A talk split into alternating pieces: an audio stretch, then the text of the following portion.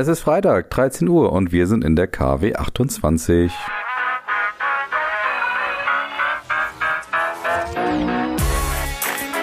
Brand Trust Talks Weekly, der inspirierendste Wochenrückblick aus Markenperspektive. So, liebe Hörerinnen und Hörer, willkommen zurück zu Brand Trust Talks Weekly. Wir sind in der KW 28 und ihr seid zurück bei eurem Lieblingswochenrückblick aus Marketing und Markenperspektive. Ich habe wieder ein paar schöne Themen natürlich für euch vorbereitet. Es geht ja durch einen bunten Mix von unterschiedlichen Kategorien. Wir haben ein Auf und Ab von schönen Themen und vielleicht auch ein paar, ich sag mal, naja, Themen, die zumindest einige Marken unter Druck setzen werden. Ich würde sagen, genug geboten. Los geht's. Die Smalltalk News der Woche. Und vielleicht, vielleicht, vielleicht, vielleicht kann das ein Thema an eurem Essenstisch werden.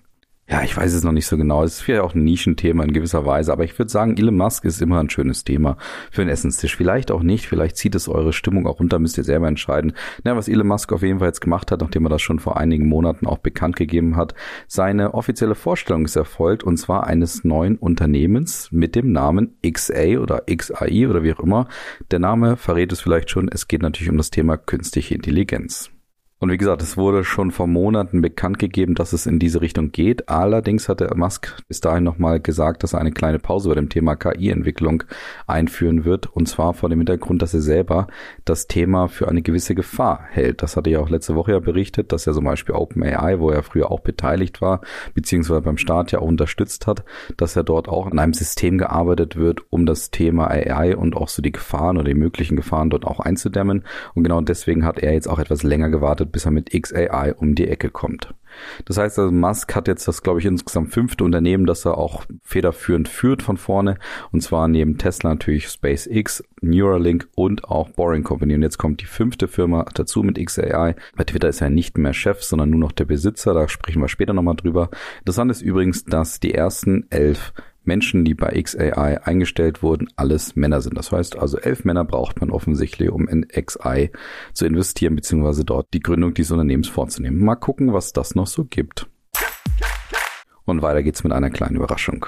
Die Überraschung der Woche. Ja, das Thema E-Grocery, also das heißt der Lieferdienst von Lebensmitteln, das ist inzwischen ja schon ein gewohnter Zweig in unserem gesellschaftlichen Leben geworden. Und dazu gehört auch die Marke Knusper. Über Knusper habe ich schon ein paar Mal auf jeden Fall gesprochen, unter anderem auch damals zum Start des Krieges in der Ukraine.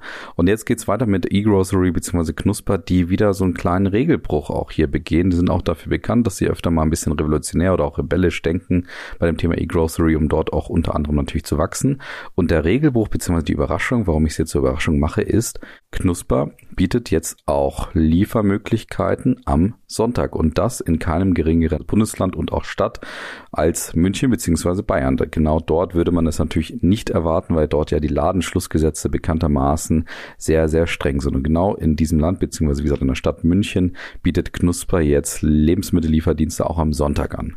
Und wie ist das überhaupt möglich und wie funktioniert das Ganze beziehungsweise bieten die dort auch letztendlich an? Es ist nämlich so, dass Knusper einen kleinen Trick oder auch Hack hier anwendet und zwar haben sie ein Restaurant jetzt gestartet beziehungsweise starten eben in dieser Woche ein Restaurant, das gerade vor allen Dingen anscheinend am Wochenende aufhaben soll. Und dort haben dann die Knusper-Kundinnen und Kunden die Möglichkeit, natürlich ganz normal entsprechend Produkte auch auszuprobieren, zu konsumieren, aber eben auch dadurch sozusagen den Lebensmittellieferdienst auch am Sonntag, beziehungsweise grundsätzlich den Lieferdienst auch für andere Produkte einfach zu nutzen. Eben wie gesagt am Sonntag auch. Und das ist natürlich ein kleiner Hack, der ganz interessant ist, den sie aber anscheinend auch in Frankfurt jetzt bald anwenden werden, wo zwar die Ladenschlussgesetze nicht ganz so hart sind wie Bayern, aber natürlich trotzdem das Sonntagsgesetz so ein Stück weit ausgehebelt werden soll. Interessante ist auf jeden Fall, dass nach wie vor auch am Sonntag alle Lebensmittelmöglichkeiten oder alle grundsätzlichen Produkte, das sind anscheinend bis zu 9000 Stück bei Knusper, dass die eben auch dann verfügbar sind und Knusper selber sieht insgesamt drei Vorteile in diesem Zug.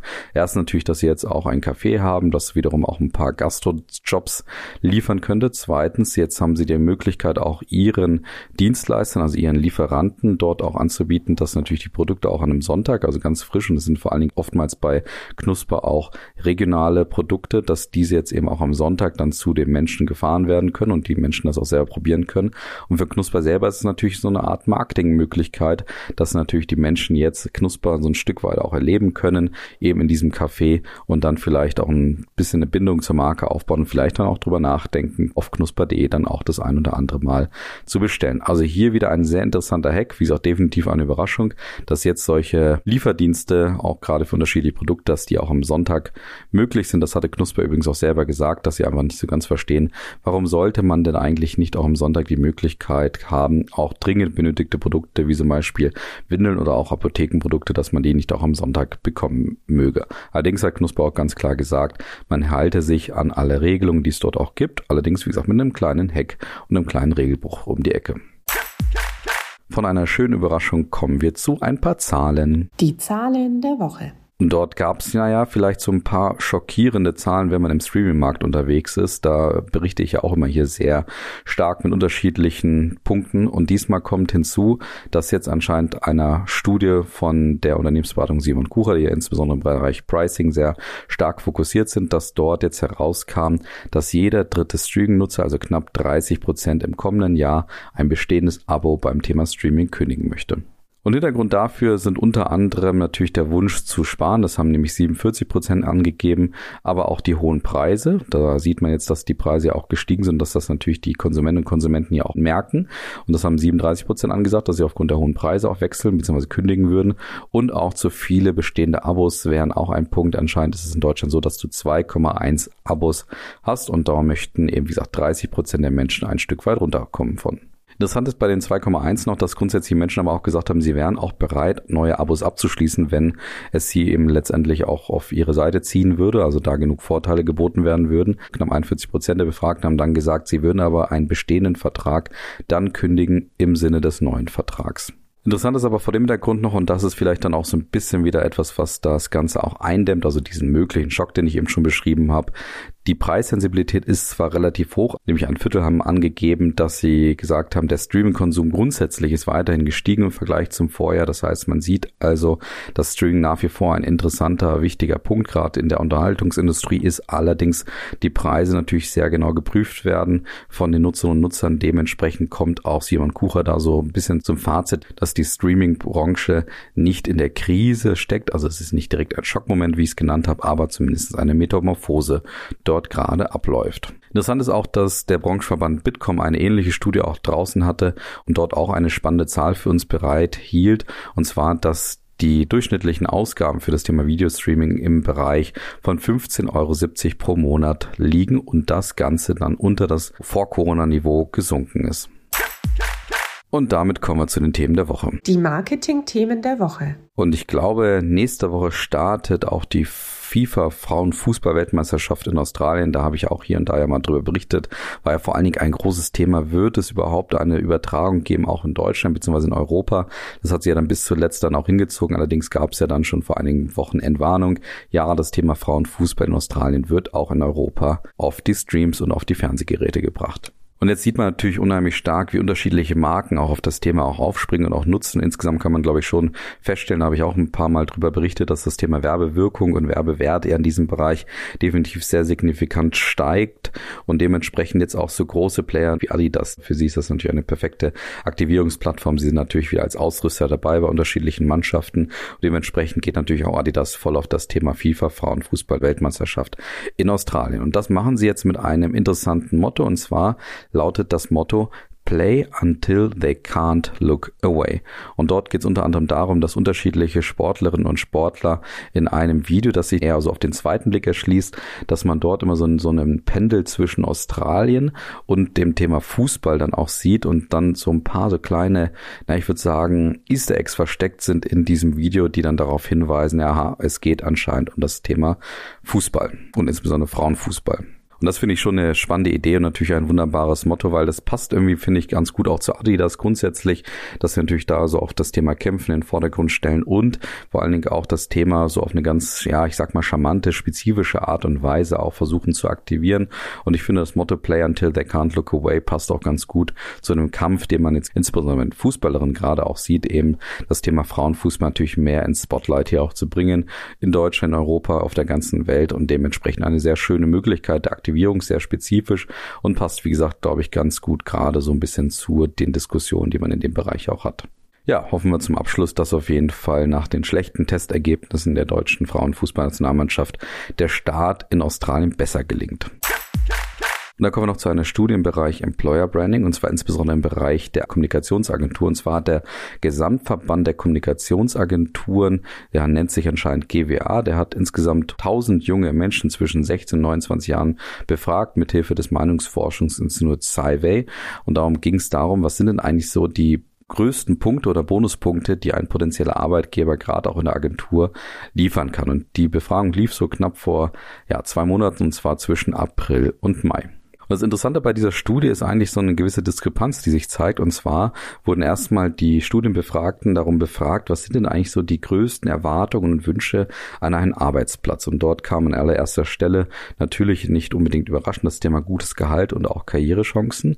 Auf den Plätzen zwei und drei landeten dann allerdings das eigenverantwortliche Arbeiten und dann auch so ein bisschen die lockere Arbeitsatmosphäre. Und wenn man das jetzt hört, kann man bis auf das Thema gutes Gehalt vielleicht durchaus sagen, dass das Thema ja etwas etwas sein könnte, was gerade auch von den Agenturen besetzt werden könnte. Und genau dort zeigt sich jetzt nämlich die besagte Diskrepanz.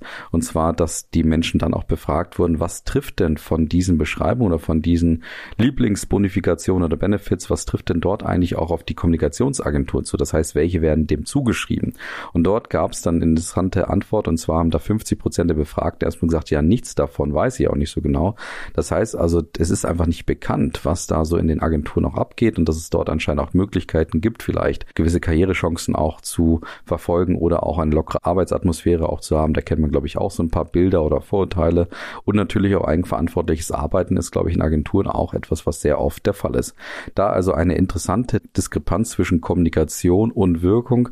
Das heißt, man kann schon feststellen, Agenturen könnten hier einfach die Möglichkeit auch nutzen, mal selber Employer Branding für sich zu betreiben, beziehungsweise darzustellen, was denn vielleicht gerade so die Stärken ihrer eigenen Kultur und ihres eigenen Arbeitsplatzes sind, um vielleicht gerade auch da die Wünsche und ja, Erwartungshaltung der Menschen abzuholen und auch zu entsprechen bzw. zu adressieren. Ja, würde sagen, viel Spaß dabei in der Zukunft. Und dann kommen wir auch zu einer so interessanten Diskrepanz, das wird sich gleich für euch so ein bisschen auflösen. Und zwar hat Vodafone eine neue Werbekampagne natürlich gestartet und die läuft unter dem Motto We Know. Und da geht es darum, dass Vodafone eben sagt, und da sieht man so einen sogenannten Vignettenfilm wieder, habe ich auch schon ein paar Mal jetzt drüber gesprochen, was das ist, wo eine Voice-Over-Stimme ja so ein paar Szenen kommentiert von Menschen offensichtlich in, in der Welt die natürlich irgendwie mit dem Thema Telekommunikation zu tun haben. Und Vodafone lässt es sich dort sozusagen nicht nehmen, mit Hilfe dieser Voice-Over-Stimme diese Momente dann auch zu kommentieren und dadurch darzustellen, dass gerade bei Vodafone eine hohe Kundenorientierung der Fall sei oder auch anders gesagt, die Botschaft sei eben, ja, wir bei Vodafone verstehen, was euch wichtig ist. Und da richtet sich Vodafone auch nach eigenen Ansagen nochmal neu aus. Das wichtigste Ziel von Vodafone sei eben, die Kundinnen und Kunden zuverlässig und zu jeder Zeit genau das zu liefern, was wir versprechen würden. Und dazu gehören eben stabile und schnelle Netze, einfache Tarife und ein guter Service. Und da bin ich schon etwas überrascht und würde auch sagen, da gibt es eine Diskrepanz zwischen dem, was man vielleicht vielleicht grundsätzlich immer auch so wahrnimmt und was man vielleicht auch mit Telekommunikationsanbietern verbindet und dem, was dort in der Werbung dargestellt wird, ist natürlich das gute Recht von Vodafone, das jetzt hier so zu machen und zu pointieren. Allerdings würde ich mir da mal wünschen, wirklich, dass sie in so einen richtig weiten Schritt nach vorne gehen und das Thema Kundenorientierung, wenn sie es jetzt schon in der Kommunikation bespielen, so richtig, richtig, richtig in der Leistung bespielen, beziehungsweise einfach liefern und dort dann vor allen Dingen auch dieses Versprechen, was sie ausgeben, dann auch mit allem, was dazugehört, auch halten. Und da bin ich nach wie vor skeptisch oder wie ich auch gerne sage, zynisch. Ich glaube nicht, dass das hier etwas ist, was neben der Oberflächlichkeit der Kommunikation ein paar schöne Bilder liefert, beziehungsweise eben das eben nur der Fall ist. Das sind schöne Bilder, die dort geliefert werden. Aber ich glaube nicht, dass sich dort so richtig was in der Kultur, im Service, in der Leistung, auch in der Kreativität vielleicht neue Leistung zu kreieren, dass sich dort etwas dran ändert. Das ist jetzt so die typische, na, ich würde sagen, Reaktion von einem Unternehmen, von einem Telekommunikationsunternehmen, da irgendwie so das Thema Service und Kunden Kundenorientierung reinzugreifen, obwohl es irgendwie nicht so richtig der Fall ist. Und da, wie gesagt, aus meiner Sicht noch sehr, sehr viel Luft nach oben ist. Und dass noch sehr viel Luft nach oben ist in diesem Bereich der Kundenorientierung, das zeigt vielleicht das nächste Beispiel. Weil das könnte dann wirklich ein Schockmoment oder definitiv war das ein Schockmoment. Ich habe jetzt heute schon mit ein paar Schockmomenten hier um mich rumgeworfen, aber das war definitiv ein Schockmoment. Das konnte man auch sehen, weil da hatten viele Telekommunikationsanbieter Angst. Und zwar, wenn irgendwie ein branchenfremder Riese, zum Beispiel einer der GAFAs, also Google, Amazon, Facebook oder auch Apple, wenn die dann einsteigen, zum Beispiel in den Bereich Telekommunikationsindustrie. Und genau das macht jetzt Amazon. Amazon steigt nämlich auf unterschiedliche Art und Weise. Zumindestens wird das jetzt immer mehr auch zu einem Thema, das auch sehr deutlich wird bei Amazon und auch bei den Investitionen drumherum, dass Amazon jetzt eben in den Bereich der Telekommunikation einsteigt und zwar sowohl was das Thema Breitband bzw. schnelles Internet angeht, allerdings das mit Hilfe von Satelliten und sie werden anscheinend auch in den Mobilfunkbereich einsteigen. Das heißt also einfach als Mobilfunkanbieter mit entsprechenden Tarifen aufwarten. Und das war anscheinend etwas, was wie gesagt die Telekommunikationsindustrie immer auch gefürchtet hat dass sie irgendwann ähnlich wie auch die Automobilhersteller das ja auch fürchten, dass sie irgendwann nur noch zum Hardwarehersteller werden. Das heißt also nur noch so ein bisschen das Harte dann auch liefern und dann die Netze und Co. dann zum Beispiel auch von neuen Playern wie Amazon auch genutzt wird. Und genau das zeigt sich jetzt so ein bisschen am Horizont, dass das anscheinend bald der Fall sein könnte. Und wie schätze ich das ganze Thema ein? Ja, ich glaube, es sind gute Chancen für Amazon in diesen Bereich einzusteigen, egal ob es jetzt das Thema schnelles Internet ist oder das Thema Handytarife, Mobilfunktarife und so weiter. Und zwar einfach, weil natürlich dort eine Flanke offen gelassen wurde von Vodafone und Co., wie ich es eben schon gesagt habe, was das Thema Kundenorientierung angeht. Und zweiter großer Punkt für Amazon ist natürlich, es ist ein Nebenbei-Projekt, kann man sagen. Das heißt, es geht mal wieder wahrscheinlich um das Thema Umwegrentabilität. Natürlich möchte Amazon wahrscheinlich hier auch geschäftsmodelltechnisch erfolgreich sein. Allerdings können sie sich auch jederzeit Zeit leisten, zum Beispiel einfach dadurch, dass sie die Schnittstelle besetzen, dass sie die Daten auch bekommen, dass sie das Ganze vielleicht auch für andere Services und Dienstleistungen nutzen, das Ganze also zum Beispiel irgendwie unter Amazon Prime und Co. dann auch punkten oder, oder verorten und dadurch den Kunden wiederum auch in dem Bereich einfach Vorteile bieten können. Und natürlich ist die dritte Chance für Amazon, man hat natürlich die entsprechenden großen Barmittel, um da in diesen Bereich auch einzusteigen und vielleicht auch gerade so die arrivierten Player da so ein bisschen aus dem Markt zu drücken. Und ich muss feststellen, das ist anscheinend wirklich die Quittung aus meiner Sicht für die jahrelange, ich sag mal, Antikundenorientierung. Man hat in der Telekommunikationsindustrie immer so eine quasi Kundenorientierung geliefert. Also man stellt sich irgendwie so dar, als ob man das alles machen würde und so weiter. Aber so richtig verändert hat sich eigentlich nichts. Es ist alles so gelernt in der Telekommunikationsindustrie, dass du irgendwie so nach zwei Jahren deinen Vertrag auch wieder kündigst. Dann kriegst du einen neuen Vertrag, natürlich mit besseren Preisen, als es bei Bestandskunden der Fall ist. Du bist irgendwie wahrscheinlich gewohnt, das auch direkt zu kündigen nach ein paar Monaten und Jahren eben um diesen Grad, diesen diesen besseren Preis auch zu bekommen. Ja, so ganz viele Punkte dort sind einfach nicht optimiert und das ist aus meiner Sicht die Quittung für diese ja, jahrelange Anti-Kundenorientierung. Und Amazon wiederum, und das ist natürlich eine klare Chance auch dort, wo ich auch glaube, dass das funktionieren kann. Amazon ist einfach bekannt dafür, Einfachheit im Sinne des Kunden umzusetzen. Das kennt man über One-Click, Shopping und so weiter. Und da bin ich sehr gespannt, wie sich das dann bei Amazon auch anfühlen könnte, wenn sie in diesem Bereich auch einsteigen. Und die dritte Feststellung, die ich in dem Zuge auch habe, ist das, was ich oft gerne auch sage. Naja, wenn eine Flanke offen gelassen wird, und das ist hier das Thema Kundenorientierung und ja, der klare Fokus der Telekommunikationsanbieter auf Infrastruktur und Co. Ja, wenn du eine Flanke offen lässt, da gibt es natürlich oftmals Flanken, da gehen Unternehmen heutzutage eben rein, weil sie einfach die technologischen Möglichkeiten haben und das sieht man bei Amazon gerade mehr denn je. Das wird also aus meiner Sicht schon eine große Transformation der Telekommunikationsindustrie nach sich ziehen. Und dann kommen wir noch, wie schon bereits angemerkt, nochmal kurz zu Twitter, weil es gibt ein Ranking von Medienmarken von Brand Finance, die sind ja bekannt dafür, diese Rankings immer wieder auch rauszubringen. Jetzt haben sie ein Medienmarken-Ranking rausgebracht und dort sieht man unter anderem, dass Twitter auch deutlich nachgelassen hat und zwar knappe 32 Prozent an Markenwert eingebüßt hat von letzten Jahr bis dieses Jahr. Und zwar waren es letztes Jahr noch 5,7 Milliarden US-Dollar und dieses Jahr sind es nur noch 3,9 Milliarden US-Dollar. Interessant ist auch, dass Meta zu den Verlierern gehört. Auch das ist so ein kleines Sorgenkind ja von Mark Zuckerberg als Beispiel. Sie haben nämlich auch den Markenwert eingebüßt und zwar um knappe 42 Prozent, fast um die Hälfte. Ein paar freudige Nachrichten hatte das Ranking allerdings trotzdem auch für Zuckerberg zur Folge und zwar haben die anderen Produkte von Meta oder Facebook eben dann auch zu ein paar höheren Steigungen geführt, was den Markenwert angeht und da allen voran natürlich Instagram als auch WhatsApp, die beide zulegen konnten. Interessant ist zum Abschluss noch, dass auch Snapchat so ein bisschen verloren hat. Also Snapchat habe ich ja hier auch öfter zu Gast, auch mit unterschiedlichen, ja ich sag mal auch Punkten bzw. Ansatzpunkten auch. Allerdings jetzt hier Snapchat, die so ein bisschen zu den Verlierern auf jeden Fall gehört. Und zwar sind die von Rang 23 auf Rang 39 abgerutscht. Zum Abschluss vielleicht noch ein paar Gewinner. Das sind unter anderem auch Google als auch Microsoft, die Marke YouTube und allen voran vor allen Dingen auch die Marke LinkedIn. Die konnte nämlich fast um die Hälfte ihren Markenwert steigern und zwar um satte 49 Prozent und dementsprechend war es die schnellst wachsende Medienmarke des Jahres. Und dann kommen wir zum Abschluss noch hierzu.